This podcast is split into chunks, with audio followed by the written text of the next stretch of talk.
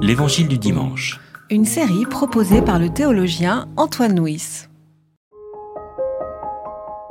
Ils s'y rendirent en hâte et trouvèrent Marie, Joseph et le nouveau-né couché dans la mangeoire. Après l'avoir vu, ils firent connaître ce qui leur avait été dit au sujet de cet enfant. Tous ceux qui les entendirent s'étonnèrent de ce que disaient les bergers. Marie retenait toutes ces choses et y réfléchissait. Quant aux bergers, ils s'en retournèrent en glorifiant et louant Dieu pour tout ce qu'ils avaient entendu et vu, conformément à ce qui leur avait été dit. Quand huit jours furent accomplis, il fut circoncis, et on lui donna le nom de Jésus, celui que l'ange avait indiqué avant sa conception.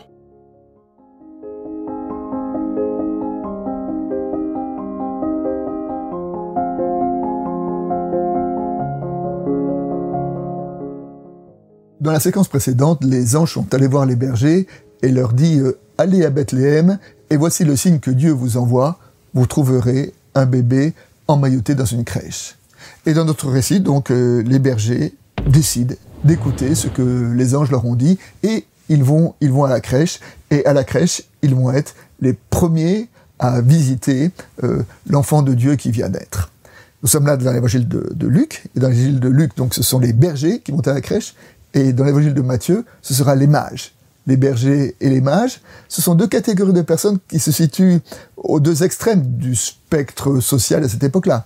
Les bergers étaient des hommes qui étaient méprisés, tout en bas de l'échelle sociale, les mages étaient des savants qui étaient honorés.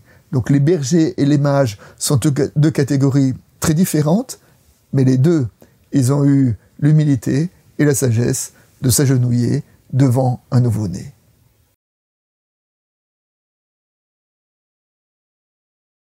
Qui étaient ces bergers?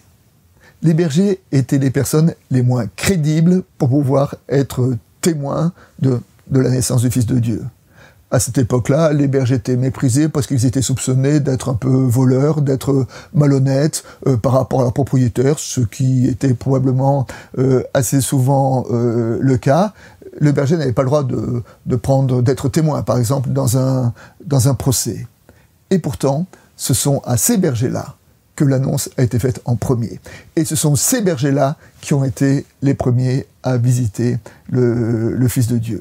Et la présence de ces bergers à la crèche est déjà une préfiguration d'un évangile, d'un évangile au cours duquel Jésus dira aux prêtres et aux responsables des peuples, les prostituées et les collecteurs de taxes vous précèdent dans l'ordre du royaume de Dieu.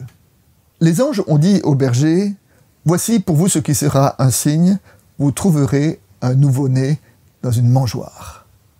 Un signe, un enfant est un signe. Alors on peut se poser la question, parce que toute naissance, toute naissance est d'abord l'événement le plus naturel qui soit. Mais toute naissance est aussi l'événement le plus spirituel qui soit. Et que ce que les anges invitent, le chemin que les anges invitent les bergers à parcourir, c'est d'entendre derrière cet événement on ne peut plus naturel, la naissance d'un enfant, un signe, un signe de Dieu pour le monde, un signe de Dieu pour eux.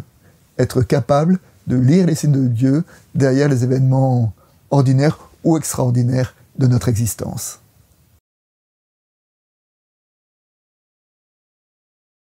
Après la visite des bergers, on nous dit que Marie relisait tout cela dans son cœur. Relisait, depuis le début de l'évangile, il y a eu l'annonce de l'ange, il y a eu l'accueil de Joseph, il y a eu la visite de Marie à Élisabeth lorsque Élisabeth a reconnu dans l'enfant qu'attend Marie euh, quelqu'un d'important. Il y a la naissance à Bethléem et enfin il y a euh, la visite des bergers. Et en relisant tout ça, Marie voit le, signe de Dieu, voit quand même une annonce, une parole qui lui est adressée. Et ce travail de relecture est le travail que, que tous nous sommes invités à faire si nous voulons essayer de repérer les traces de la bénédiction de Dieu dans nos propres histoires. Les bergers retournent de la crèche en rendant gloire à Dieu. Ils rendent gloire à Dieu car ils ont été les témoins d'un événement qu'ils ont su décrypter comme étant un événement euh, qui leur était adressé, une parole qui leur été adressée, un événement extraordinaire. les bergers font preuve de reconnaissance car eux, ils se sont sentis reconnus, comme dignes par les anges d'être les premiers à visiter l'enfant. Et parce qu'ils ont été reconnus et parce que à la crèche, dans l'enfant, ils ont reconnu celui dont il était le signe, alors à cause de cela, ils peuvent faire œuvre de reconnaissance, la reconnaissance comme étant un des fondements de la foi. Le dernier verset de notre texte dit que Jésus est circoncis. Alors, euh, la circoncision était un rite qui était euh, habituel à cette époque-là, mais peut-être que s'il nous est dit au commencement de l'évangile, c'est qu'il se pourrait que la circoncision soit un signe de l'évangile. En quoi?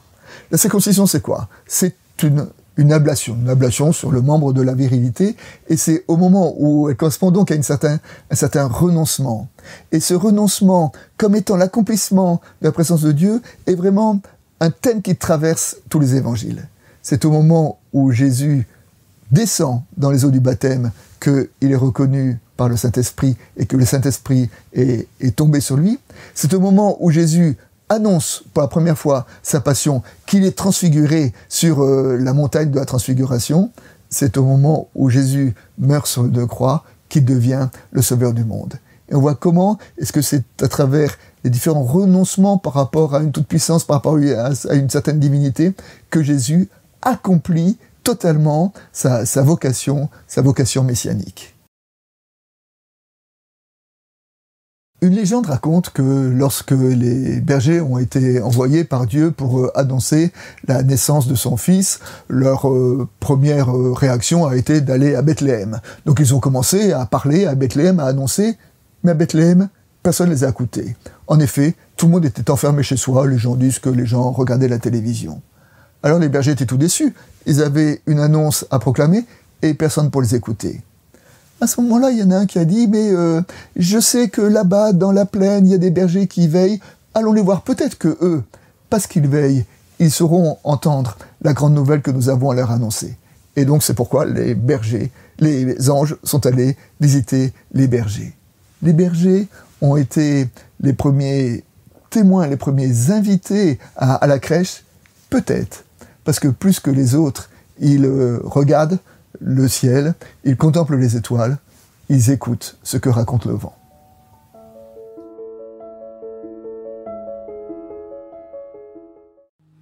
C'était L'Évangile du dimanche. Une série de regards protestants. Enregistrée par Antoine Nuis. Voix off, Dominique Fano-Renaudin.